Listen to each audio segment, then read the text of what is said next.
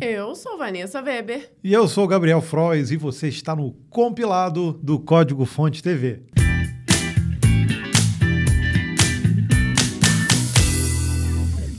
Seja muito bem-vindo a essa edição de número 104, que especialmente contempla as notícias do dia 20 de maio até o dia 2 de junho. Pois é, galera, não teve semana passada o episódio, mas foi por conta de um problema de saúde que eu tive. Precisei ir para o hospital e não deu para gravar, né? Não deu, ficou completamente impossível, mas Gabriel já está bem, recuperado. Hoje quem está um pouquinho fanha aqui sou eu por conta de uma crise alérgica, mas isso jamais nos impedirá de gravar um compilado. Pois é, eu tive crise renal e aí não teve jeito. Aí não tem jeito. Tive que ir para o hospital, cara, já tive algumas e nossa, é dureza. Quem, quem, quem teve sabe que é ruim, né? Olha, eu nunca tive, mas dá para saber que com crise renal é impossível então, gravar qualquer estou, coisa. Estou então, aqui, tchim, Gabriel, pela sua melhora. Eu estou aqui com o meu expresso, mas olha só, estou aqui também com uma garrafa d'água. Então, vou tomar mais água até o fim do episódio, ó.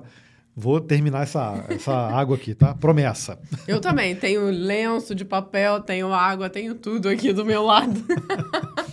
Mas vamos começar então agradecendo a galera que faz parte do Clube dos Compiladores. Se você está assistindo a gente, está ouvindo em alguma plataforma de podcast, vem para o YouTube, porque lá tem o botãozinho Seja Membro e você pode fazer parte do Clube dos Compiladores. Se você não conhece, vai lá, tem vários benefícios, além de selo emoji que você pode usar nosso. A gente dá uma preferência para responder vocês aqui no compilado. Você tem vários outros benefícios lá para você conferir. São três planinhos, tá? Você escolhe o que se adequa ao que você é, mais é, quer ajudar a gente aqui no compilado.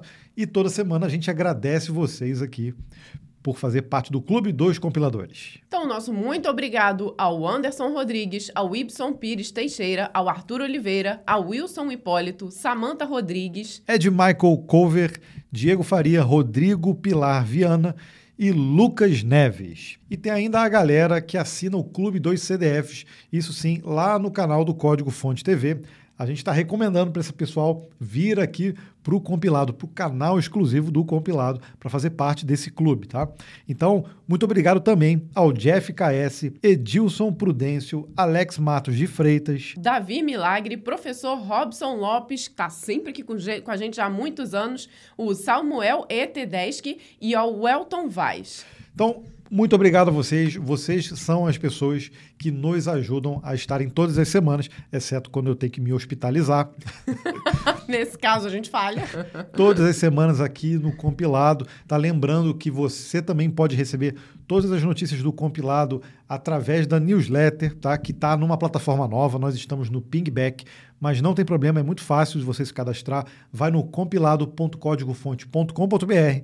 Lá tem todas as instruções, tem um botãozinho, você segue lá, coloca o seu e-mail e já recebe semanalmente também os e-mails com essas notícias. E na semana passada nós faríamos o primeiro sorteio de um dos livros, tá aí o livro, Gabriel? Tá aqui. Para quem é membro aqui do canal. Como não teve, nós faremos o sorteio hoje no final dessa edição. Exato, então fique até o final para saber quem é o ganhador. Temos também o sorteio da camiseta, a isso é para qualquer um que comentar no vídeo completo do compilado. E vamos seguir com as notícias. Microsoft Build 2023, IA em tudo. Teve gente reclamando, inclusive, que parou de assistir o compilado porque só tem notícia de IA. Mas se você entra nos sites e nos eventos de tecnologia, é só o que se fala. Então a gente tem que não comentar jeito, sobre isso também. Precisa noticiar sobre as IAs. Mas viu? calma, calma, que não tem só IA. A gente fala de várias outras coisas aqui do mundo da programação, atualizações de linguagens, tá? Então fique tranquilo. Mas vamos começar, né? Para surpresa de ninguém, a conferência para desenvolvedores Microsoft Build 2023 foi focada em uma única tecnologia: inteligência artificial. A ferramenta Copilot vai estar presente na suíte de soluções de análise de dados da empresa e até mesmo dentro do Windows 11. Além disso, a Microsoft abriu as porteiras e convidou toda a comunidade de desenvolvimento para criar plugins para o Copilot, esteja onde ele estiver. Para isso, será adotado o mesmo padrão de plugins que a OpenAI utiliza para o ChatGPT, o que irá garantir a interoperabilidade entre as plataformas. Essa palavra sempre dá uma engasgadinha, Sim. né? Interoperabilidade. É, fala rápido, interoperabilidade. Interoperabilidade. Três A- vezes. A Microsoft também anunciou que haverá um, em breve o AI Hub dedicado dentro da Microsoft Store para aplicativos baseados em IA. Para os usuários, a grande novidade será mesmo a incorporação do Copilot ao Windows 11. No próximo mês, o sistema operacional irá ganhar um painel lateral onde será possível copiar, colar e fazer perguntas e solicitações ao assistente, que poderá explicar, resumir ou mesmo criar conteúdo. Quem lembra da Microsoft Cortana? O Copilot para o Windows 11 é uma tentativa de turbinar aquela experiência com a inteligência artificial muito mais sofisticada. Atualmente, essa função é exercida pela barra de busca do Bing no sistema operacional. Além disso, pela primeira vez, a parceria entre Microsoft e OpenAI irá tomar o caminho inverso. O ChatGPT vai receber acesso total aos resultados de busca do Bing em tempo real. Olha aí o chat GPT com acesso à internet. tá Hum, vendo? então aquela limitação tende a cair, É a né? questão de tempo. Essa coisa de colocar IA em tudo. O Google está fazendo, o Microsoft também está fazendo.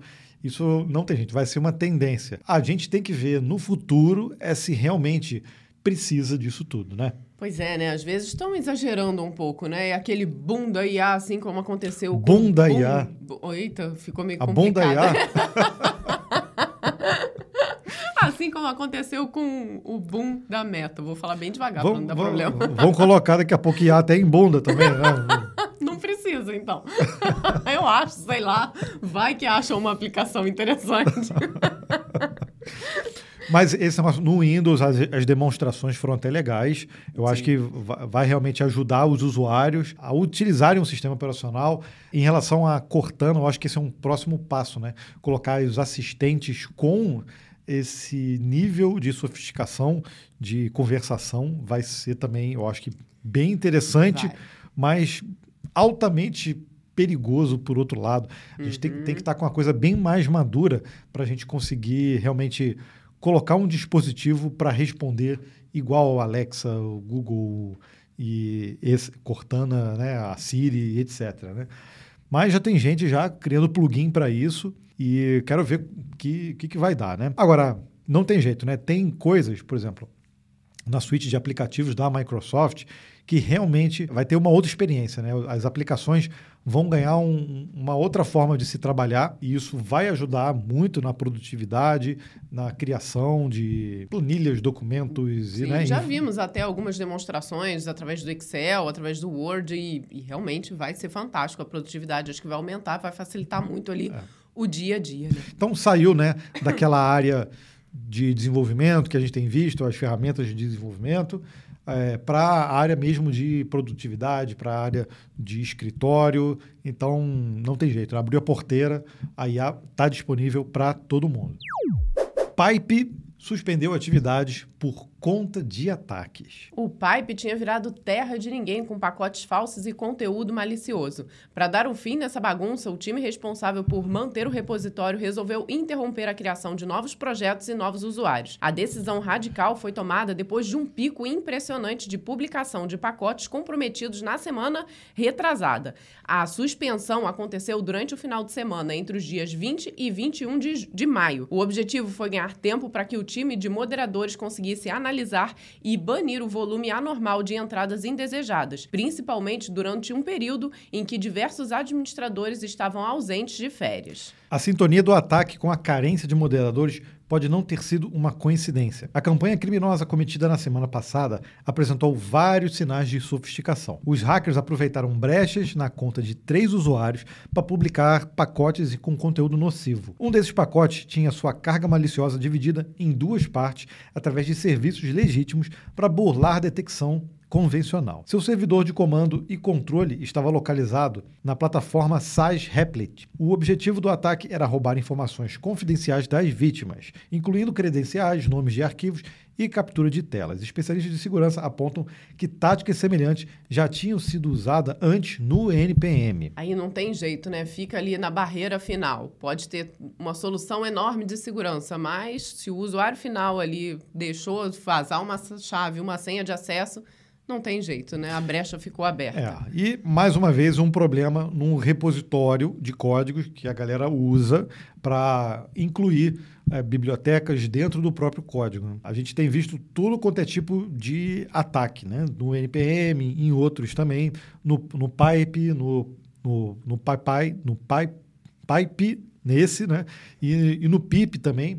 Então, é, são são medidas que precisam ser tomadas urgentemente e a gente tem visto também a comunidade se mexendo nesse sentido para que a gente consiga ainda publicar é, bibliotecas e as pessoas consigam compartilhar aí as suas bibliotecas, mas de certa forma é preciso um tipo de moderação mais acurado para que esse tipo de coisa não seja feito, porque acaba sendo uma brecha muito grande e uma porta de entrada na, no fim das contas, para que milhares de aplicações usem a, a, essas bibliotecas sem nenhum tipo de critério.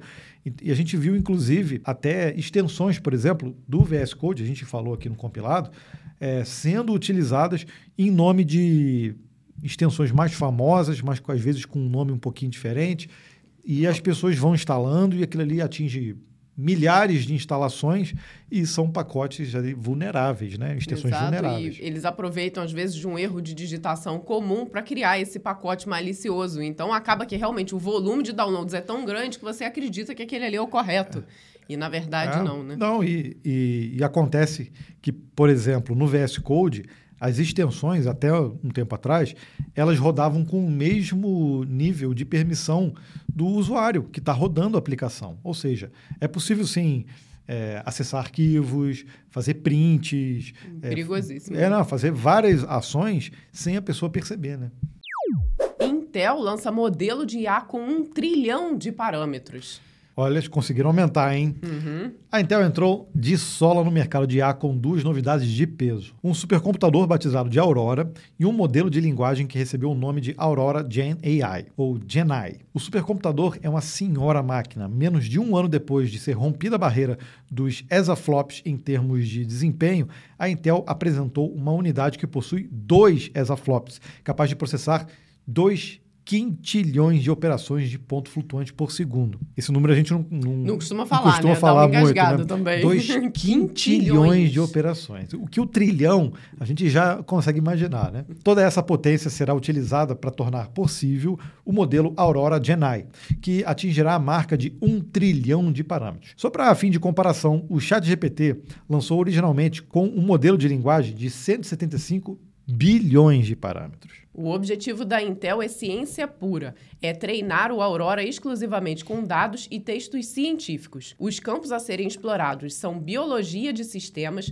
pesquisa sobre câncer, ciência do clima, cosmologia, química e materiais de polímeros. A expectativa é que o modelo de IA tenha potencial em uma ampla variedade de aplicações, como acelerar a identificação de processos biológicos relacionados ao câncer e outras doenças e sugerir alvos para o desenvolvimento desenvolvimento de medicamentos, assim como desenhar moléculas e materiais inéditos. A iniciativa é fruto de uma parceria entre a empresa de tecnologia, a HPE, e o Argonne National Laboratory, do Departamento de Energia dos Estados Unidos.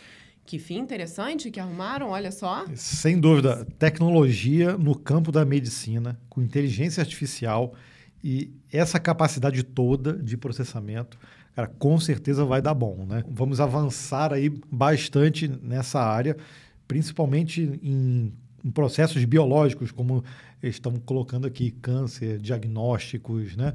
A gente já tem visto muita coisa sendo usada nesse campo da saúde e eu acho que com essa quantidade de exaflops aqui e de processamento, a gente só, só tem benefícios né, nesse sentido. Então, quando a gente fala de IA, olha só que coisa, que coisa interessante e como isso pode ajudar a gente enquanto humanidade, né? E falando ainda de IA, o Photoshop usará IA para gerar imagens. Guarde esse nome. Generative Fill. Esse é o nome da mais nova ferramenta do Photoshop, capaz de preencher uma área com conteúdo sintético, imagens geradas por inteligência artificial. Na teoria, o editor de imagens já, pois, já possuía uma ferramenta semelhante, o Content Aware Fill, Acho que quem usa o Photoshop sabe qual é, né? Porém, o salto evolutivo da nova versão é surpreendente. A gente vai colocar o vídeo aqui enquanto a gente fala da notícia, com a apresentação. O recurso é a primeira aplicação prática do gerador Firefly desenvolvido pela Adobe e treinado somente com imagens que a empresa garante ter os direitos. Generative Fill já está disponível em versão beta no Creative Cloud mas a empresa garante que a funcionalidade será lançada também em sua versão final no Photoshop ainda esse ano. Os usuários do Generative Fill podem preencher uma área a partir de instruções enviadas por texto. Sem instruções, o algoritmo irá tentar preencher a região de acordo com os seus arredores, como o Content Aware Fill já faz. Entretanto, com os comandos certos, o usuário tem um controle muito mais acurado da ferramenta. Para Ashley Steele, vice-presidente sênior de mídia digital da Adobe, o recurso combina a velocidade e a facilidade da IA generativa com o poder e a precisão do Photoshop. Edições realizadas com a ferramenta receberão uma marcação de metadado chamada de Content Credentials, um padrão que vem sendo adotado para ajudar a identificação de conteúdo sintético. Vocês assistiram o vídeo aí, é impressionante, né? Porque realmente você pede ali a sugestão, ah, coloca aqui uma seta é, luminosa e automaticamente ele preenche a foto com aquela informação. E o interessante é que eles tiveram o cuidado de treinar o modelo já com imagens proprietárias, justamente para não ter aquele problema de sair imagem lá com Get Image ah, na, é. na marca d'água, né? Não, e a gente vai ver muita gente dizendo que ah, o Photoshop morreu, agora tem o Mid Journey aí, não precisa mais, ou outras ferramentas você vê que usaram a, o poder do Photoshop, que é incrível, e agora com essas ferramentas de IA junto, cara, vai dar uma, um ganho de, de produtividade e até de criatividade aí gigante, né?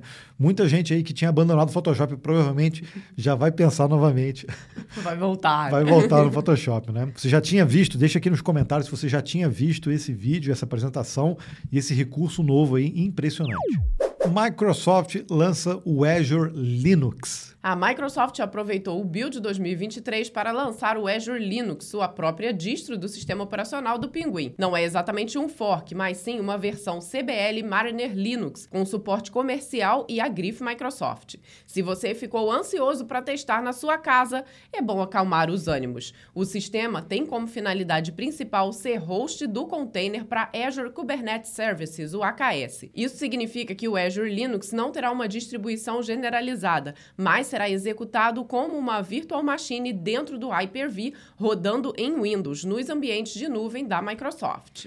Mesmo com essas limitações de acesso, é uma grande guinada para a Microsoft. Vou lembrar que em 2001, Steve Ballmer, o CEO da empresa na época, declarou textualmente que Linux seria um câncer na indústria. Caraca, que mudança, hein? Nas últimas duas décadas, a Microsoft foi amenizando essa postura. O gerente de programas da Microsoft, Jim Perry, explicou a decisão de lançar o Azure Linux. Precisávamos de uma distribuição Linux internamente. Queríamos uma plataforma consistente para nós mesmos. Chama Kina, gerente de parcerias, completou. Agora temos um sistema operacional totalmente desenvolvido pela Microsoft para complementar as compilações de Kubernetes que executamos. Bom, acho que não vale nem a pena lembrar da época do Steve Ballmer na Microsoft. Ainda bem que ele comprou um time lá da NBA, se não me engano, é o Los Angeles Clippers. Se, não, se, se, for outro, me digam aqui. Não sei. E, a, a princípio, eu acho que está indo bem o time. Agora, como CEO da Microsoft, não deu certo, né? Satya Nadella chegou e fez mudanças radicais que estão levando a Microsoft num crescimento ainda maior é. agora com a IA, né? E é legal ver que justamente a Microsoft ela, que já é uma das maiores contribuidoras tá, para o kernel do Linux, é, também, e para o ecossistema do Linux também, também criou a sua própria. Não é uma distribuição, né, mas é uma versão ali. Uma, acho, acho que chega a ser né, uma distro né, dentro do Azure. Então é interessante ver isso e acredito que seja legal também que a gente possa também us, utilizar isso. Talvez não fora futuro, da, né? da uhum. né, fora do, do sistema ali do Kubernetes, para a gente ver como funciona. Seria legal, por exemplo, conseguir executar dentro do WSL2, dentro do Windows, para ver. Eu acho que pode ser uma boa, né? Quem sabe? A gente faz aqui um pedido para a galera da Microsoft liberar, né? Dino melhora o suporte a pacotes NPM. A versão 1.34 do Dino trouxe melhorias para o Dino Compile. A ferramenta permite que o desenvolvedor compile seu projeto em um único executável binário e tem uma série de vantagens, incluindo tempo de inicialização mais rápido. O compilador já trazia suporte para web workers e importes dinâmicos e agora passa a dar suporte também para pacotes NPM. Daqui para frente, a meta para o Dino Compile é minimizar o tamanho binário total e essa melhoria deve ser implementada nas próximas versões do ambiente de execução. O Dino 1.34 também trouxe suporte a globs no arquivo de configuração Dino.json, no Dino Task e nos argumentos CLI para especificar arquivos. A síntese dos padrões glob é universal e pode funcionar tanto em ambientes Windows, Linux e macOS. Outra novidade dessa versão é o suporte a certificados TLS que contêm endereços IP. Essa funcionalidade é fundamental para cenários como pods do Kubernetes e para DNS sobre HTTPS TLS. O Dino 1.34 também chega trazendo melhorias no arquivo de configuração, melhorias no servidor de linguagens, mudanças na API do Dino e suporte atualizado para a nova versão do motor JavaScript V8 e compatibilidade para o TypeScript 5.04. Ou seja, é aquela atualização padrão que a galera faz com as atualizações do V8, do TypeScript, mas trazendo bastante novidades aí em relação do Dino Compile. Vocês já tinham visto, por exemplo, que dá para gerar binário dentro do Dino. Olha só que, que legal. Eu acho que uma dessas é uma das vantagens é, de se colocar os projetos dentro do Dino quando você precisa realmente. Você continua rodando ele dentro da, do V8, mas como um binário. Isso dá uma, uma, uma performance ainda melhor. Né? Intel quer o fim do suporte a 16 e 32 bits. Poxa, mas já? Já, pois é. Pô, é rápido, né? Olha, é definitivamente o fim de uma era. Depois de décadas de retrocompatibilidade, a Intel está propondo mudanças na arquitetura x86 para deixar o passado para trás. A ideia é simplificar através da remoção de funcionalidades. E isso aconteceria com o fim completo do suporte ao 16 bits e a retirada de alguns elementos do 32 bits. Essa nova arquitetura seria chamada de x86S e seria a base de uma nova linha de processadores e processos de inicialização de PCs. De acordo com a Intel, certos modos legados têm pouca utilidade em sistemas operacionais modernos. Dessa forma, seria possível montar CPUs que dão boot direto para o modo x8664 com arquitetura menos complexa e livre de apêndices de 40 anos atrás. Na arquitetura legada atual, é necessário executar uma série de transições.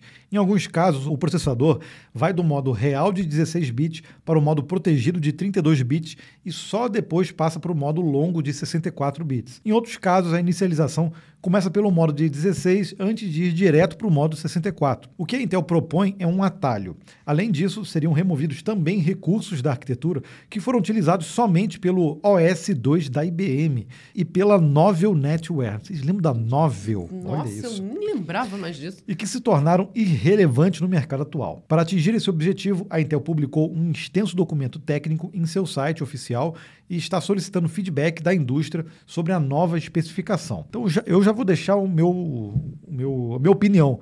Tira, pode tirar. Vai na fé, Intel. Não, realmente, chega num ponto que fica impossível, né? Você vai empacar ali o futuro por conta desses legados de OS2 da IBM. Gente, ninguém usa mais isso? Não, e, e não é isso. É a questão de é, continuar com os processadores modernos dando suporte a esse tipo de coisa ainda. Tudo bem, deve ter ainda coisa rodando em, em alguma coisa debaixo do, no, da novel, sei lá, mas é tão pouco que não vale a pena e isso deixa também a equipe, as pessoas lá focadas em evoluir. Então, é, esse é o preço a se pagar por ser uma empresa aí já de tantas décadas e está no dia a dia da computação desde o do início aí, né? Da computação pessoal. Agora, a gente precisa saber realmente, né?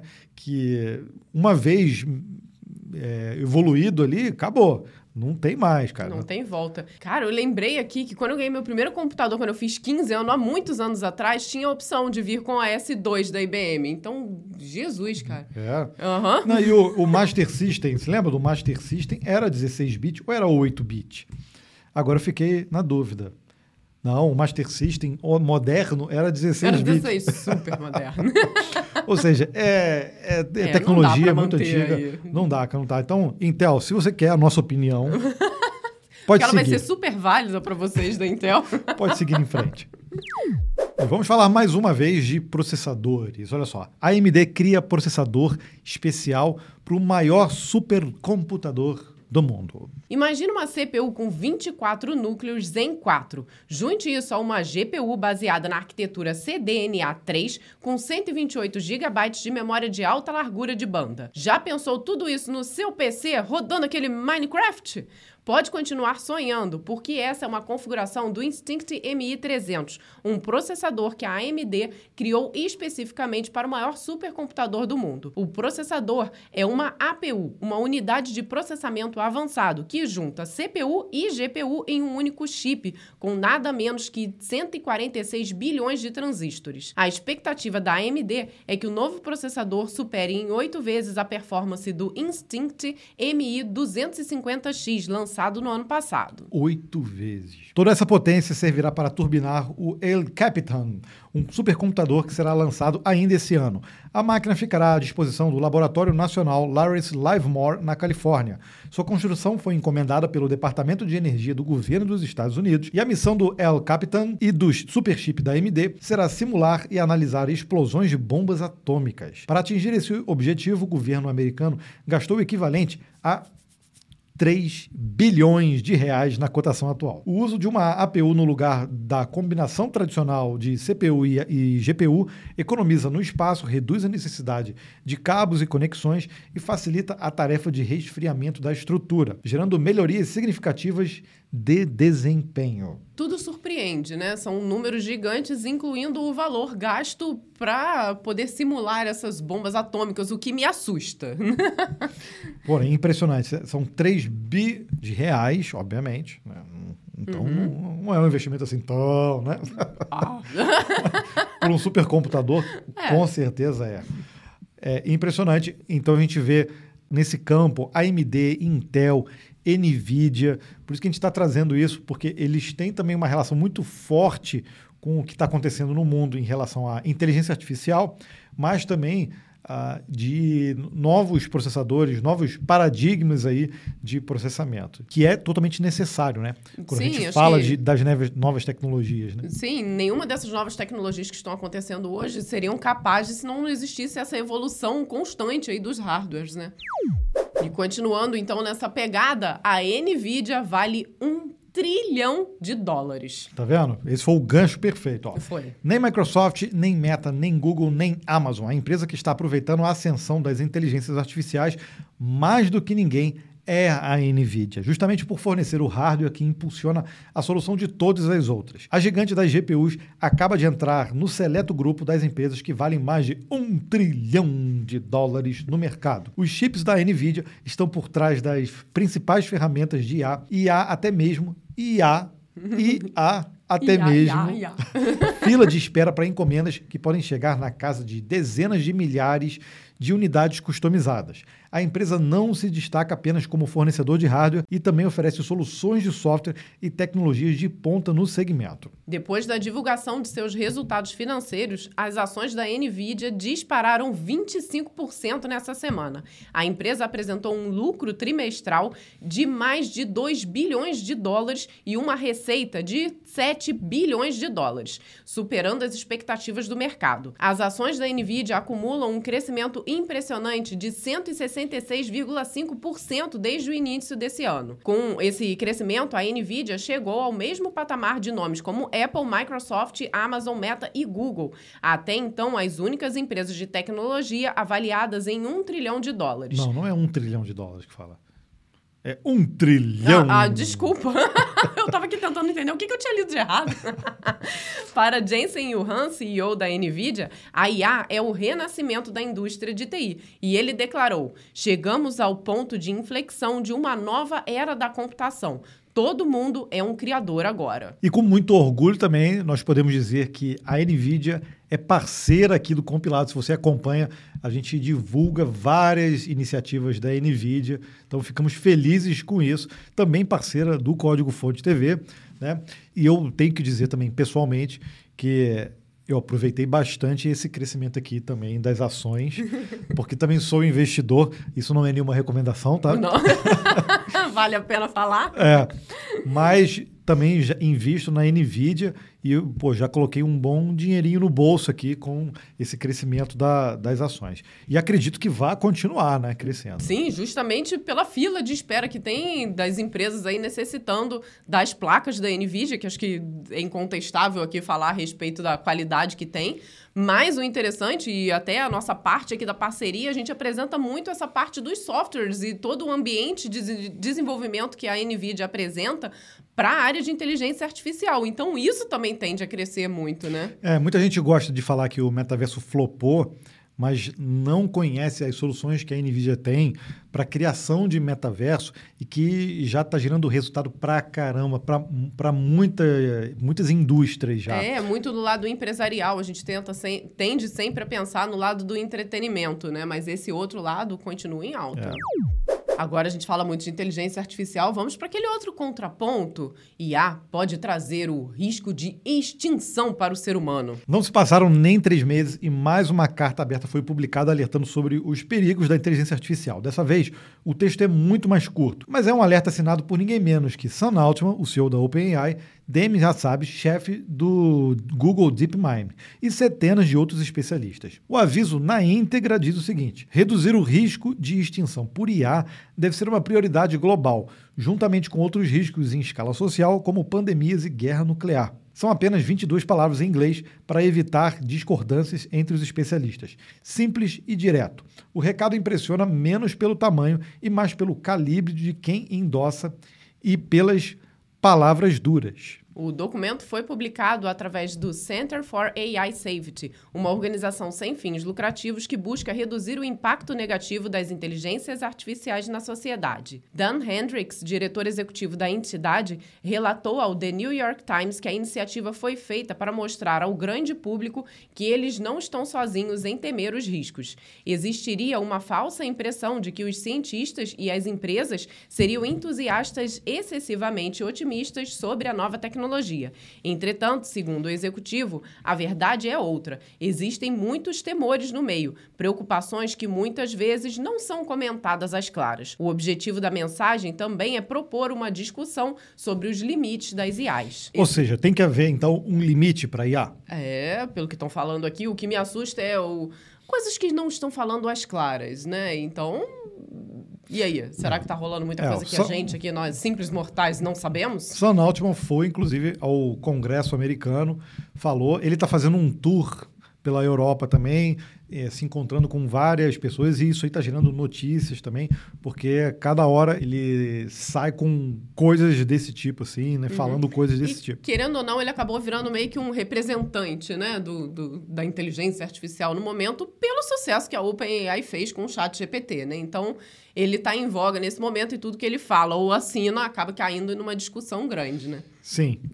Mas a, a gente precisa ser criterioso também, tá? Tudo que ele fala também não tem que ser levado a ferro e fogo. Tanto é que, algumas semanas atrás, ele mesmo disse que o experimento do trabalho remoto foi um erro e que isso tudo tem que acabar, né?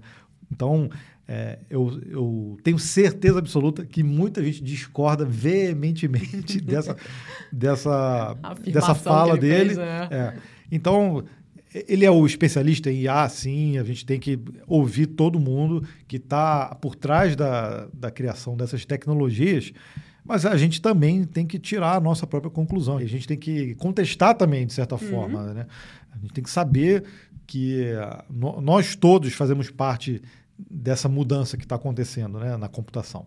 Eu acho que todo mundo fica aqui em algum momento vislumbrando eu robô, Skynet, alguma coisa nesse sentido. Por isso as coisas de fato têm que ser discutidas, mas de uma forma muito plausível e com muita cautela, né, no que está sendo falado, no que está sendo aceito é. ou não. Né? É engraçado que de certa forma, mesmo ele tendo esse esse temor, Por outro lado, algumas afirmações dele mesmo, do, do Sam Altman, é, mostra que, poxa, não, ó, a IA não é isso tudo. Olha, a gente é, não é para tanto, não é pra mal tanto, acabou, já começou essa era. Mal, mal, começou, esse treinamento de, de grandes modelos já terminou. Então ele conhece bem também as limitações. Mas, de certa forma, essa discussão, até sobre regulamentação também, a gente vai ver o mundo inteiro falando sobre isso, e é, é muito salutar, eu não vejo de forma errada. Mas, trazendo para o nosso campo aqui, no nosso no, no campo do uso profissional da ferramenta, eu acho que é um caminho sem volta. Nova confusão agita a comunidade do Rust. Puxa vida. Porra, o Rust não é a, aquela linguagem, aquela comunidade que dava treta. Começou, poxa. Poxa, Pô, pessoal, não, gente, ah, faz isso não. o Rust segue firme e forte, conquistando novos espaços. Ainda assim, sua governança nos bastidores segue se envolvendo em polêmicas que poderiam ser evitadas. A nova confusão que agitou a semana colocou em rota de colisão a entidade Rust Project, os organizadores da RustConf e até mesmo o braço financeiro Rust Foundation. O pivô da briga foi uma apresentação do engenheiro de software Jean Haid Meneid, eu não sei se é isso que, como se pronuncia, sobre o futuro do compilador da linguagem. A organização da RustConf revelou que o engenheiro deveria modificar sua futura apresentação, uma vez que o tema não teria o endosso da Rust Project. Meneide se irritou com a situação e decidiu não participar mais do evento. Aparentemente, houve uma falha de comunicação grave e foi divulgada uma nota oficial de desculpas no blog do Rust. Segundo o texto, essa decisão não foi correta e, em primeiro lugar, queremos nos desculpar publicamente pelo mal que causamos. Ainda de acordo com a nota, estaria sendo realizada uma avaliação dentro do time de liderança para entender o que aconteceu. Josh Triplett, co-líder da equipe principal da linguagem, publicou um longo pedido de desculpas pessoal a Jan Haid Menade sobre o incidente e renunciou. Enquanto isso, a empresa Shepherd's Oasis, que estava trabalhando na evolução do compilador junto com Menade, anunciou que estava se retirando do financiamento da Rust Foundation. Nossa, mas tudo me parece um grande mal-entendido. O tá que vendo? o pessoal falou para retirar e de que forma? Então, Eis olha só, um, problema pequeno ali, teoricamente, de comunicação tira patrocínio, financiamento, causa rusga e no final das contas quem vai perder vai ser a evolução ali do ecossistema e da linguagem, né? Então, para você ver que no fim das contas parece um pouco de tudo, né? Parece um, uma guerra de ego, uhum. né? uma, uma coisa assim que, poxa, não deveria acontecer, ainda mais a Rust vindo da onde vem, né, cara? Da, ou, das origens ali da Mozilla, e já foi feita até uma. a, a criação da, da própria fundação justamente para não ter nenhum conflito de interesse ali entre Mozilla e Rust. E, poxa, a gente tem noticiado aqui bastante aqui a, a evolução do ecossistema, é, a adoção da linguagem em, em, várias áreas e esse tipo de notícia não, não ajuda muito. Hum. Vamos trazer mais uma velharia, já que a gente falou de 16 bits? O algoritmo de ativação do Windows XP é decifrado. Depois de décadas, mas conseguiram. A criptografia do algoritmo de ativação do Windows XP foi quebrada de forma offline e confiável. Um sistema operacional que deixou saudades em muita gente e muito rancor em outras pessoas. Encerrou seu suporte em 2014, mas tem gente rodando aí na XP, tá? 13 anos após seu lançamento. Porém, o Windows XP não foi esquecido. O sistema tinha, entre várias novidades, um sistema de ativação criptográfico que se autenticava em servidores da Microsoft. Originalmente, para burlar o processo, os piratas utilizavam diversos métodos que contornavam o algoritmo e ludibriavam os servidores de autenticação. Entretanto, o algoritmo em si permaneceu intacto durante todo esse tempo. Os próprios servidores não existem mais, então a saída para os entusiastas de preservação e os hackers de plantão foi encontrar uma forma de ativar o Windows XP de forma offline. Isso seria possível antigamente, usando a opção de ativação por telefone. Porém, os telefones não funcionam mais. Seria necessário usar outro método que entregasse uma chave de validação autêntica e combinasse com a chave de criptografia. Agora existe um executável de apenas 18 KB que simula a experiência de ativação por telefone e gera uma chave real de ativação adequada. Para todos os fins, é como se a Microsoft estivesse validando a ativação. É uma vitória da determinação e da engenhosidade, ainda que o Windows XP esteja totalmente obsoleto. Pois é, para quem ainda quer então instalar, tem essa opção, não é recomendável. Tá? De forma alguma. Porque ah, tanto o sistema operacional foi deprecado e isso é pirataria, então não use isso, né? Agora, a notícia está aí, né? Conseguiram quebrar. Agora, eu lembro lá dos primórdios também que existia uma caixinha de autenticação que era de 1, 2, 3, 4, 5, 6, era acho que 9 ou 8 dígitos é, da Microsoft para vários softwares. Inclusive, nas primeiras versões lá do Office, eu usava muito o Microsoft Money, lembra? Uhum, Na época. Sim. E quando você instalava, era, um, era um, uma caixinha de texto com três e o outro com, com sete ou oito dígitos, uma coisa assim. E se você digitasse, ao invés de 1, 2, 3, 4, 5, 6, 7, 8, 9, mas digitasse 2, 3, 4, 1, 2, 3, 4, 5, 6, 7... Passava. Passava toda vez. Ou seja, deixaram um hard-coded lá para o pessoal fazer a, a, o teste, alguém me passou, eu não lembro quem, e todos os softwares que tinham essa, essa chavinha eu conseguia burlar. Agora, tinha um outro também, esse é mais antigo ainda, no DOS. Me pediram uma vez, eu acho que eu até contei já no código-fonte, para fazer cópia de segurança dos disquetes de instalação do DOS. E aí eu tinha os disquetes originais e precisava fazer. Só que eu usava um software para fazer a, aquela cópia de imagem, né? Aquela cópia física, não copiar os arquivos. E aí fiz, e quando eu fui testar, instalar não funcionava. Aí eu percebi que, poxa, a cópia estava perfeita, mas o label do disquete estava diferente. E aí o que, que eu fiz? Eu clonei o label depois é, para cada disquete e aí eu consegui. Funcionou. Aí você fez a cópia idêntica, incluindo o label. Ou seja, esse era a trava de segurança do DOS na época, nos disquetes. Olha só que louco, né? Ainda bem que evoluiu, mas você vê, mesmo do XP já conseguiram. Até ali já chegaram. Milhões de placas-mãe têm backdoor perigosa no firmware. Gabriel sempre que fala milhões, bilhões, ele sempre vira o Silvio Santos. Mesmo que a notícia seja ruim nesse caso. É. Nada menos que 271 modelos de placas-mãe da marca Gigabyte instalados em milhões de computadores de, do mundo todo apresentaram uma backdoor até então desconhecida que pode ser explorada por agentes maliciosos. Tudo indica que o problema já existia por anos, mas só foi descoberto agora pela empresa de segurança Eclipsium. A vulnerabilidade do firmware vem ativada por padrão pela fabricante. Na teoria, o sistema funcionaria para que a placa-mãe procurasse por atualizações, baixasse esse conteúdo e executasse sem o conhecimento do usuário ou mesmo do sistema operacional. Entretanto, de acordo com a Eclipsium, o mecanismo secreto está implementado de forma insegura, criando uma brecha. O invasor poderia facilmente ludibriar a ferramenta para baixar qualquer tipo de carga nociva para o sistema, antes mesmo de qualquer antivírus ou barreira de segurança do sistema operacional entrar em ação. Os pesquisadores descobriram que não há autenticação do código baixado e que ele pode transitar através de uma conexão HTTP desprotegida, nem mesmo usando uma conexão HTTPS. John Lucaides, líder de estratégia e pesquisa na Eclipse, foi categórico. Se você tem uma dessas máquinas, precisa se preocupar com o fato de que ela basicamente pega algo da internet e roda sem você estar envolvido e não faz nada disso com segurança. A Gigabyte estaria trabalhando em uma forma de consertar esse problema. Bom, estamos falando aqui de firmware.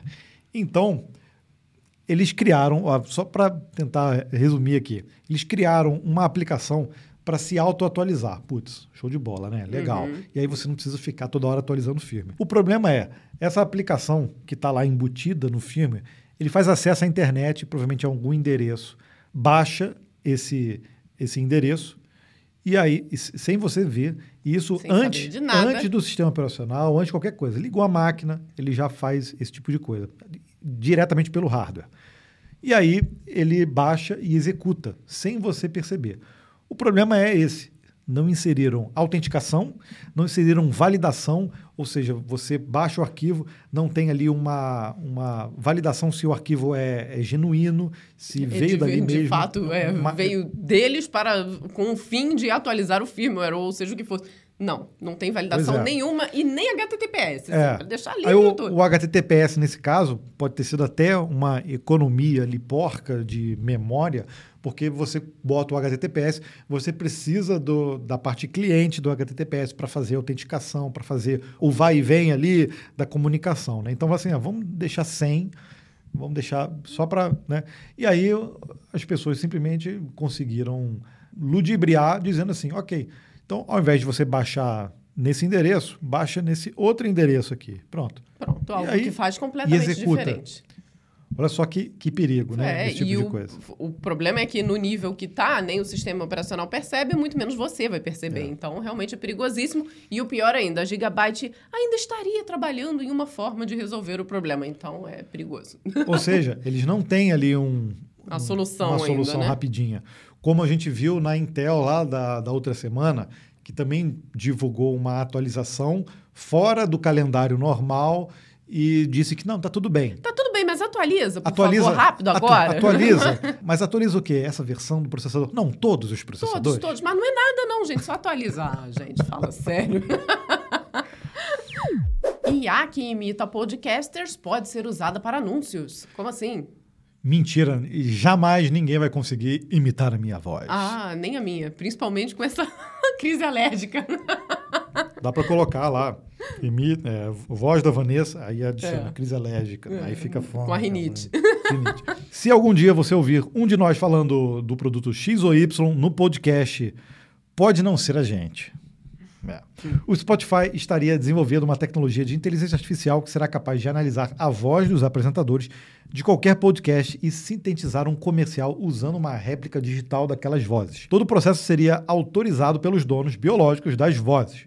Ainda bem. Donos biológicos das Isso. vozes. Caraca, olha que louco. Sinistro. As possibilidades dessa ferramenta são ilimitadas, permitindo a geração de anúncios dinâmicos baseados na localização do ouvinte ou até mesmo publicidade em outro idioma, mas com as vozes com que o ouvinte está acostumado. Por enquanto, o recurso não tem previsão de lançamento e sequer é reconhecido oficialmente pelo Spotify. Quem entregou o ouro nessa semana foi Bill Simmons, fundador da produtora de podcasts The Ringer. Simmons explicou a tecnologia durante um podcast, mas confessou que não sabia se podia ainda falar sobre o assunto. Em um comunicado, o Spotify não negou nem confirmou o desenvolvimento dessa funcionalidade. Ele falou assim, ah, o Spotify, né?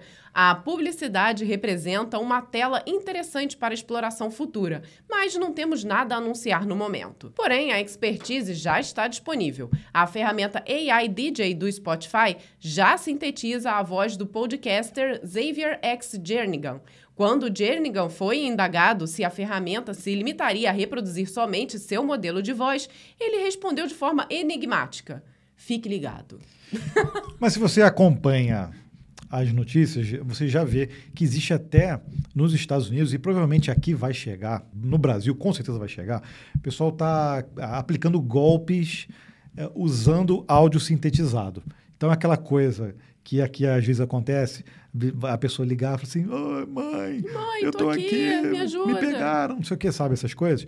Estão fazendo isso lá fora também com voz sintetizada. Olha só o perigo disso, né? Muito, muito grande. Ou seja, a tecnologia para fazer o que o, o Spotify está querendo, ou não confirmou se está querendo, já existe. E eu acho que esse- aí sim seria um- uma forma legal de fazer, porque a gente, eles conseguiriam, por exemplo, fazer um- uma coisa mais orgânica. Dentro de um episódio, ah, igual a gente faz no YouTube, a gente delimita lá os pontos ali de anúncio, as empresas poderiam criar um texto de anúncio. A gente, de repente, como criador, poderia até fazer uma revisão disso, fazer algo que a gente faria às vezes do nosso jeito. A empresa faz um bate-bola ali, de repente, aprova, e esse engajamento, esse, essa coisa para o anunciante, poderia ser feito automaticamente. Né? Uhum. É, e até como falou aqui, né? Você conseguiria colocar de acordo com uma determinada região, você anunciar alguma coisa que é específico daquele local. Então é uma ideia muito língua. interessante em outra língua. Claro que assim, né? Tem todas as os poréns ali, a gente precisa saber, vão estar usando a nossa voz ali para anunciar alguma coisa, tá? Mas o que, que é essa coisa? Eu não quero Não, que minha então, voz esteja. Com, com é uma claro aprovação ter, prévia, é. isso colocaria, por exemplo, a- o Spotify como uma plataforma de anúncio, assim como é o YouTube também. Uhum. Então, a gente é, faz aqui, por exemplo, o nosso trabalho de ir atrás de é, anunciantes, de parceiros aqui para o canal. Isso poderia ser de forma automática, usando as ferramentas de anúncio e co- colocando ali, por exemplo, o Spotify como uma forma de deles gerarem uma receita para eles também, com um percentual, e o outro percentual para os criadores de conteúdo. Ou seja, seria a mesma solução é, que o YouTube faz, só que usando inteligência artificial é, com a voz, né? Uhum, de uma forma extremamente personalizada para aquele anunciante e para quem está provendo o conteúdo. Então né? eu acho É interessante, super né? interessante. E isso abre caminho também, até para o YouTube, se for o caso, por exemplo, de usar a inteligência artificial para colocar os anúncios é, contextualizados com o, o vídeo. É uma coisa a se pensar também, acho que para o futuro. Mas, por exemplo, ao invés de do anúncio do YouTube, de, de alguma empresa, por exemplo, é, colocar agente sintetizado também para fazer aquele anúncio, entendeu? Olha minha cara de espanto e medo ao mesmo tempo. Mas sim, é, é possível. Não, pois é. Não, da- daria para fazer. A gente já viu demonstração, por exemplo, de inteligência artificial que não só dubla, mas também troca a, a, a fala, né? O movimento, O né? Da, movimento da boca. da boca. e- impressionante também. A demonstração é incrível e com certeza é algo que chegaria fácil na indústria do cinema, dos É. games e tudo mais, né? Então seria um uso bem interessante para o deepfake. Poderia ajudar até no engajamento. Obviamente, tudo com autorização, né? Da- Sim, das com, todos pessoas, os, das com todos os poréns. tudo com autorização das pessoas biologicamente. Biologicamente responsáveis por Responsável. aquela voz e imagem. Olha só, acho que vai ser mais comum a gente falar a respeito disso, né? Chegamos aqui no momento breakpoint e combinamos eu e Gabriel que falaremos rapidamente, né? Porque hoje o episódio está super extenso. Super extenso. Olha, e a gente vai fazer um breakpoint novamente de uma sugestão. Dessa vez veio do Rodrigo Tognin, tá sempre com a gente, tanto é que ele é um dos que mais comentam, também é, faz parte do clube dos compiladores. Ele disse o seguinte, ó: Boa CDFs, a minha sugestão para o próximo breakpoint é a seguinte: qual a viagem mais legal que vocês já fizeram em família? Abraços e uma excelente semana. Esse aqui eu nem combinei com a Vanessa. Não, porque ferrou aqui. A gente vai ver se chega na mesma conclusão Pois e. é. Não sei. Começa não você, me diz qual foi a, a melhor viagem em família. A gente nem tem tantas viagens É, assim, esse né? eu acho que já começa por esse ponto. A gente não viaja tanto. Mas eu acho que, assim, uma das que me marcou bastante foi a primeira vez que nós fomos para um desses resorts, que é tudo fechado, que você paga o pacote ali, você pode comer e fazer tudo à vontade. Esse é o tipo de férias que eu adoro, que nós ficamos lá, acho que na primeira vez, quatro dias, se eu não me engano, foram três noites, quatro dias. Pra gente foi uma experiência incrível, porque a gente conseguiu relaxar e esquecer de absolutamente tudo na vida. Então eu sou muito preocupada de ficar ali economizando dinheirinho, de ver onde vai comer, o que, que vai fazer. Ali eu não precisei me preocupar com nada. Com então, horário, com né? horário, com nada. E como a gente trabalha muito e tem toda essa é, preocupação de, enquanto empresa, atender os parceiros, atender os clientes e tudo, a gente não consegue tirar ali 15, 20 dias de férias, um mês, igual as pessoas fazem. As nossas férias têm que ser muito reduzidas. Então, para mim, esse tipo de eh, conveniência e de poder esquecer de absolutamente tudo, eu descobri que são, para mim, as férias perfeitas. Então, eu vou marcar essa primeira vez, né, que foi no... Foi em Angra, né? Na- Foi Angra dos esqueci- Reis. Ai, meu Deus, esqueci o nome do lugar. Ah, mas a gente, vai, a gente vai fazer pro, Propaganda jabá, de jabá graça? pro resort? Ué, não. daí? Depende, vai que eles me dão uma outra diária lá. Hã? Hã? Hã? então, essa daí foi umas férias que, que me marcaram, porque aí depois nós fizemos algumas outras vezes, né? É, então, na época, o nosso primeiro filho era menorzinho, né? Tava com quatro anos, Com né? quatro anos. Vai e foi, fazer 15 já. E, e foi realmente marcando, me marcou também. Depois a gente repetiu mais algumas vezes, eh, não só em Angra, mas também fomos nesse mesmo resort, né? Em, em Salvador também.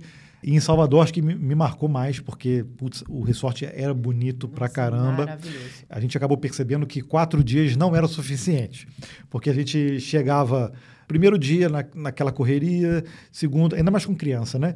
É, no, no terceiro dia a gente começava a relaxar, no quarto a gente estava relaxado, e aí era o dia de Acabava. ir embora. Exatamente. Aí eu disse, não, não, então a gente tem que ficar pelo menos cinco a seis dias. Isso, que é o momento pra gente conseguir chegar esbaforidos e relaxa, É. esquece da vida, realmente descansa a mente. E aí a gente mas- conseguiu dois dias, né? O, o quarto e o quinto dia, o sexto dia para ir embora, né? O quarto e o quinto dia completamente já desligados de trabalho, de tudo, já ambientado ali no, no lugar. Então a gente acabou é, acabou descobrindo que esse é o tipo de férias ideal para gente, né? Sim, é o nosso, o nosso êxtase de férias. Porque tem muita gente que vai de férias e volta mais cansado fisicamente. a gente vai, na verdade, para descansar, não, não só fisicamente, mas mentalmente. Então, para a gente Então, fazer é- isso, é, existe aquelas férias onde você vai conhecer um lugar que você tem que aproveitar ao máximo possível, ok, é válido, mas aí pra você, gente... aí você lota o seu horário de 7 da manhã É. até 10 da noite para fazer várias, Várias coisas. coisas a gente prefere Nossa, nesses poucos dias que a gente consegue tirar realmente e descansar. Então, quem, quem prefere o outro não tem problema nenhum, mas é o nosso modelo, ainda bem que eu e Gabriel combinamos e as crianças ficam também bem Ah, satisfeitas com isso, né? Então, só que estamos precisando tirar isso novamente, né, Gabriel? Porque Tá. faz um bocado de tempo que a gente tirou essas férias, essas últimas, viu? Então, se você curtiu esse Breakpoint, deixa aqui um comentário também. Deixa aqui uma sugestão para um próximo Breakpoint que você queira ouvir. Pode ser qualquer coisa, olha só. A gente contou uma viagem em família, né? Qual foi a viagem que mais marcou a gente. Pode ser qualquer coisa, a gente volta aqui com novos assuntos. E agora é o momento do backlog, que nós estreamos no episódio passado. E se você não sabe, o backlog nada mais é que uma história que a gente conta aqui da área de tecnologia. Tem muita coisa, muita coisa interessante que acontece e que muitas pessoas não se atentam, né? A gente acostumou a consumir tecnologia e a gente não sabe qual é a história por trás daquilo. Nesse episódio nós vamos contar o surgimento do AWS S3. O Amazon Simple Storage Service, Amazon S3, foi lançado em março de 2006, marcando a chegada da Amazon aos serviços de armazenamento na nuvem. No desejo da Amazon de inovar e entregar soluções de alto impacto, ela promove uma cultura onde as equipes internas competem e colaboram para criar, desenvolver e aprimorar produtos e serviços, o que acaba criando ali um ambiente inovador, contínuo e de contínuo crescimento acelerado. Foi daí que surgiu o S3. A ideia de um serviço de armazenamento na nuvem surgiu naturalmente, dado o enorme volume de dados que a Amazon já gerenciava para as suas operações de varejo. Eles viram uma oportunidade de disponibilizar o mesmo tipo de solução escalável para outras empresas e desenvolvedores que precisavam de espaço de armazenamento robusto e confiável. Durante o desenvolvimento do S3, a equipe da Amazon se concentrou em três princípios-chave: simplicidade, escalabilidade e confiabilidade. Eles queriam que o serviço fosse fácil de usar, capaz de lidar com uma quantidade praticamente ilimitada de dados e garantir a integridade desses dados o tempo todo. No lançamento, o Amazon S3 era um serviço bastante básico, oferecia a possibilidade de armazenar e recuperar qualquer quantidade de dados a qualquer momento de qualquer lugar na web. Seu modelo de preços era o Pay as you go, o que o tornou atraente para pequenas empresas e desenvolvedores individuais, além de grandes corporações. Desde o lançamento, o S3 evoluiu para incluir uma variedade de recursos e funcionalidades adicionais. Por exemplo, a Amazon adicionou suporte para versionamento, permitindo aos usuários manter várias versões do mesmo objeto no mesmo bucket. Um dos maiores casos de uso do S3 tem sido o armazenamento de backups,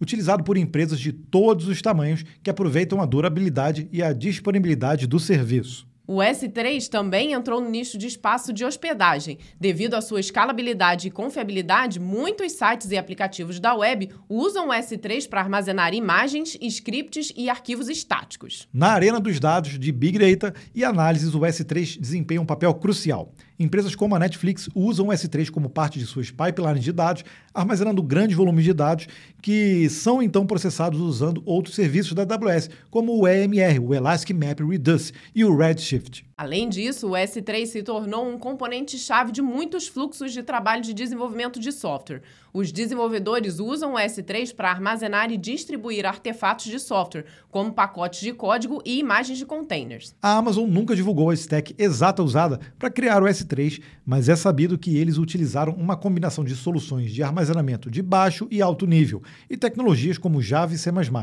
A infraestrutura de armazenamento subjacente é distribuída geograficamente para garantir a durabilidade e a disponibilidade. Quando o S3 foi inicialmente lançado, ele foi desenvolvido por uma equipe relativamente pequena dentro da Amazon. Hoje, embora a empresa não divulgue números exatos, estima-se que centenas de engenheiros trabalhem no S3, dada a importância e o tamanho do serviço.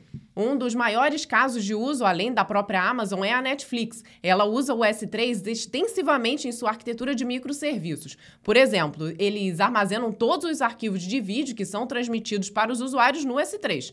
Isso significa que quando você assiste um filme ou programa de TV na Netflix, o arquivo de vídeo está sendo servido a partir do S3. Vamos aos vídeos da quinzena dessa vez, né, Gabriel? E no Código Fonte nós tivemos, não, na semana passada, o lançamento do vídeo onde nós falamos do PHP. E a gente deu um overview do PHP em 2023, comentando não só a nossa pesquisa salarial, que a gente focou justamente para os desenvolvedores PHP, mas mostrando como é que anda a migração, como é que anda o versionamento, a evolução da linguagem depois que lançaram aí a versão 8 e tem boas notícias, né? Tem boas notícias e muitos comentários. Então descobrimos toda a comunidade PHP ali se exaltando nos comentários. e nessa semana tivemos um outro vídeo também comentando mais informações sobre a nossa pesquisa, mas dessa vez a gente segmentou toda a pesquisa em CLT e PJ. Uma galera fazendo um rebuliço no LinkedIn perguntando: "Poxa, mas eu queria ver só para CLT, só para PJ". E aí agora sim estamos lá. Se você for no menuzinho lá da pesquisa, no, em pesquisa.códigofonte.com.br, tem um menuzinho lá lateral, você pode segmentar a pesquisa toda ali por essas duas formas de trabalho.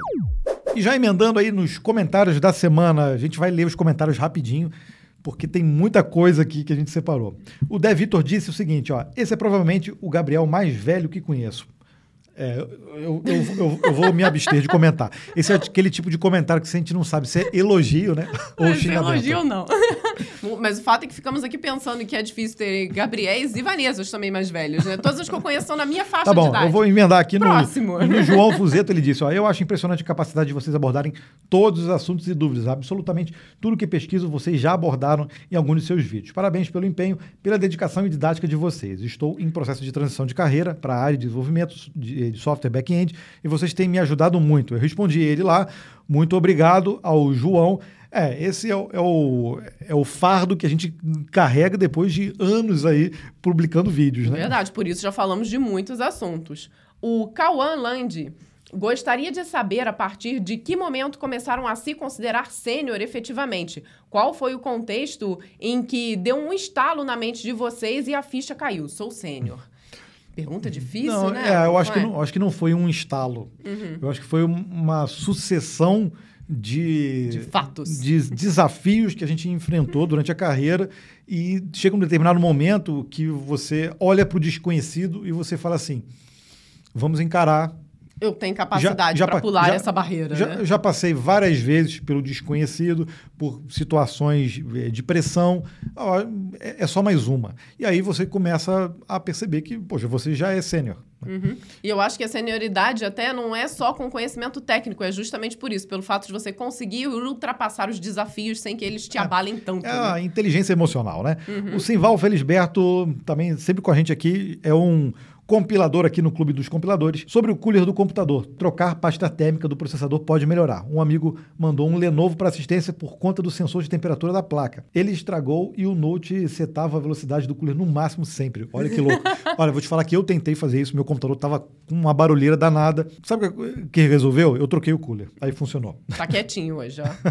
o Beto Costa disse assim, ó, não é de hoje que eu acompanho os seus contos sobre suas vidas como pessoas de tecnologia e empreendedores. Isso me anima bastante. Acho que toda pessoa de tecnologia é potencialmente empreendedora e fico muito feliz em ver como vocês mostram que, apesar de não haver moleza, empreender também não é algo distante e impossível de se fazer. Parabéns. Obrigado, Beto. A gente fica feliz de servir de inspiração e foi o que você falou. Não é fácil, não, viu? Tem que ter muito trabalho e, e muita resiliência, mas é possível. Não, com certeza. Acho que empreender é acho que é até um caminho natural, né, para quem trabalha com tecnologia. O Giovanni Teixeira disse: ó, vocês tiveram alguma inspiração em algum canal do YouTube ou em outro programa voltado em tecnologia antes de começar o Código Fonte TV e o compilado? E como e de quem foi a ideia de criar um canal de notícias de tecnologia no YouTube. Nossa, isso aqui dava um breakpoint ótimo, é, não?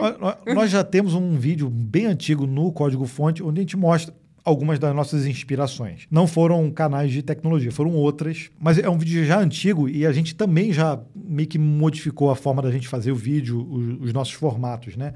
A gente fala sempre sobre uma das inspirações para o dicionário do programador foi o mundo de Bickman. Olhando aqui a sua foto, não dá para saber a sua idade, mas não sei se você conhece. Pesquisa aí no Eu YouTube o mundo de Bickman e aí você vai ver. Você vai descobrir pelo menos por que nós usamos jaleco. Jaleco, é.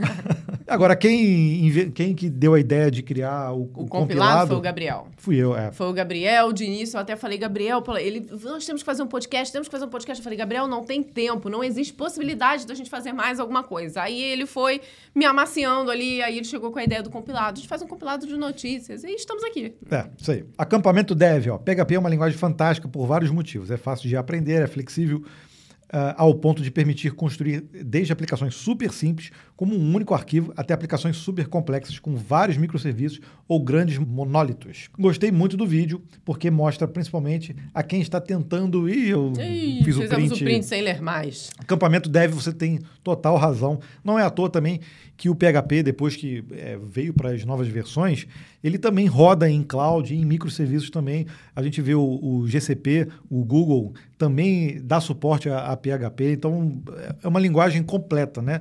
Serve para pequenos scripts como para aplicações bem complexas. O Diego Lisboa, PHP sempre se destacando. Qual linguagem vocês estão como principal atualmente? Aí o Gabriel já até respondeu lá que na maioria da parte do tempo nós usamos JavaScript, TypeScript e também o Python. É isso aí, mas PHP está no coração. Eu também, de vez em quando, mexo com PHP para não enferrujar também, né? E o Levi comentou assim, olha, olá, só um ponto que acho bacana adicionar sobre o aumento salarial, colocar o reajuste no ano do salário mínimo.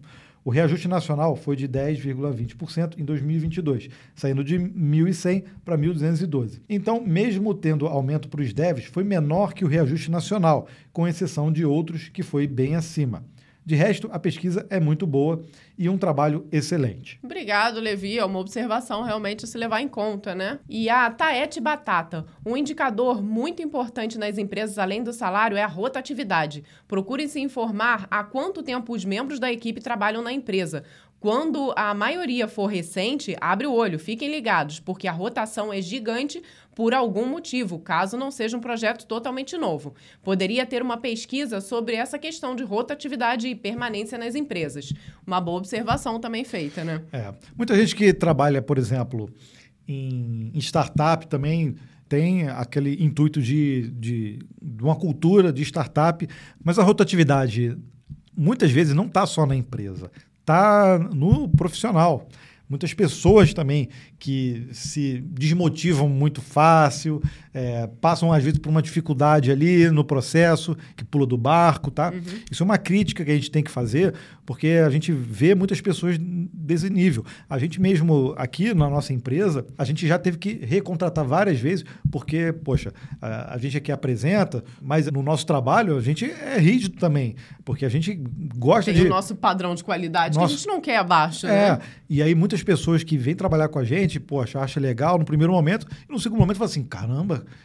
eles estão... Chatos esses dois. Nossa, é. nossa, é... reclamaram por causa do é, ponto e vírgula. E a galera desmotiva muito rápido, cara. Isso não pode acontecer. Eu acho que isso é um tema, inclusive, a gente tem que abordar no sim, canal, né? Já abordamos e devemos voltar a abordar novamente. Agora, né? já deixa aqui um adendo, não é para generalizar também, achar que, ah, então isso é culpa da geração, não sei o que, não, não é nada disso. Né? Mas esse é um comportamento comum que a gente tem visto. Eu acho que é, é culpa até de um mercado muito aquecido, né? Que fez com que as pessoas sempre, ah, não, aqui tá ruim, mas ali tem uma oportunidade melhor e, e pula para é, lá, né? É. Então essa rotatividade também tem esse fator, né?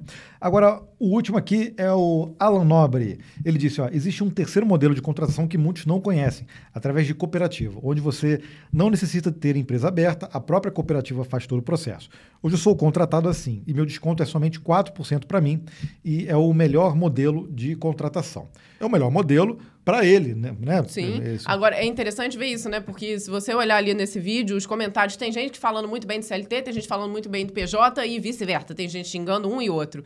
E aí alguns também falaram, ah, mas que outros é esse que vocês colocaram? Então, o outros entra no caso também do que o Alan citou, né? É, cooperativa.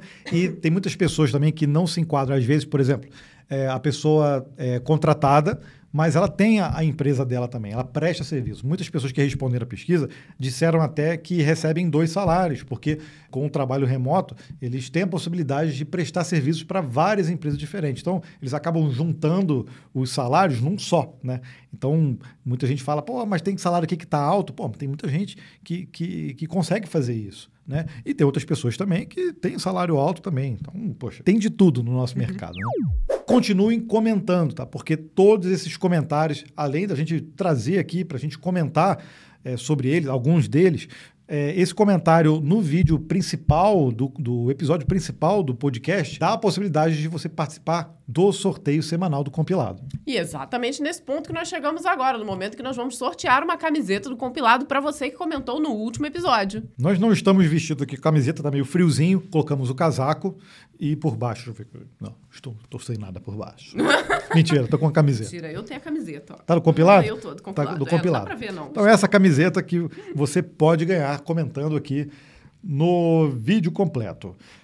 Então, sem mais delongas, vou botar um anúnciozinho, depois a gente volta. Se não rodou o anúncio, ok. É porque você está vendo na estreia. na estreia, ou você assina o YouTube, ou eu esqueci de botar o anúncio. Pode ser. ou o YouTube esqueceu também. Então, quem ganhou foi a Daiane Barbosa. Olha que legal. Ela escreveu o seguinte, ó, amei o novo quadro, foi o backlog. Ainda não sou membro, mas quando minha tão esperada vaga de dev chegar, com certeza serei. Hashtag sou compilador. Ah, Daiane, agora eu tenho duas, dois motivos para torcer para que sua vaga chegue logo. Para que você entre logo no mercado e para que a gente tenha mais um membro. Daiane, eu vou Ah, entrar... tá querendo extorquir o dinheiro da Daiane. Ah, tadinha. puxa vida, não, senhora. Ela falou que vai ajudar o nosso projeto, tá, Gabriel? Daiane, eu vou entrar em contato com você através do seu próprio comentário para você passar seu, seus dados do endereço para contato.códigofonte.com.br. E como promessa é dívida, agora nós vamos fazer aqui o nosso primeiro sorteio do livro para quem é membro aqui do compilado. Exato. Se você faz parte do clube dos compiladores, mensalmente a gente faz um sorteio. Esse é o primeiro, que deveria ter sido lá na semana passada, tá? Desculpa, meu rim não deixou. Não. E eu perguntei para vocês, exclusivamente aí numa enquete, é, qual livro vocês gostariam de sortear? E esse aqui, ó, venceu. Expressões regulares. Então, a pessoa que vai ser sorteada agora vai receber esse livro no conforto do seu lar. E para fazer esse sorteio, eu criei uma aplicaçãozinha aqui em Python. Depois eu posso até mostrar um monocódigo é, como, como eu fiz. Eu tentei até usar a API do YouTube, mas, cara, foi complexo porque o YouTube meio que forçou a, quando eu dava permissão para acessar os membros, ele me força ali a ter um domínio, a aplicação estar é, publicada é, publicamente, né? E aí eu falei assim, cara, tá, tá complexo, complexo demais, demais, eu quero fazer só um scriptzinho. Python e aí eu, resolve isso bem mais fácil, né? Aí tem a opção de eu baixar um CSV, baixei aqui o CSV atualizado, e aí eu rodo esse script e ele sorteia pra gente o, o Felizardo aqui, que faz parte do clube dos compiladores e vai ganhar esse sorteio. Eu vou, eu vou botar um outro anúncio aqui, tá? Mas depois a gente volta. E quem ganhou foi Rufem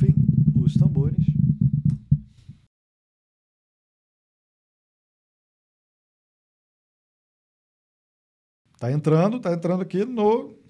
Foi o Krishna Penachione. Ele foi o vencedor. Deixa eu voltar aqui. Volta no terminal, olha. No terminal. Ele faz parte, ele é novo aqui, assinante no, compila, no Clube dos Compiladores e ganhou o livro. Parabéns, o primeiro sorteio aqui do, do nosso clube.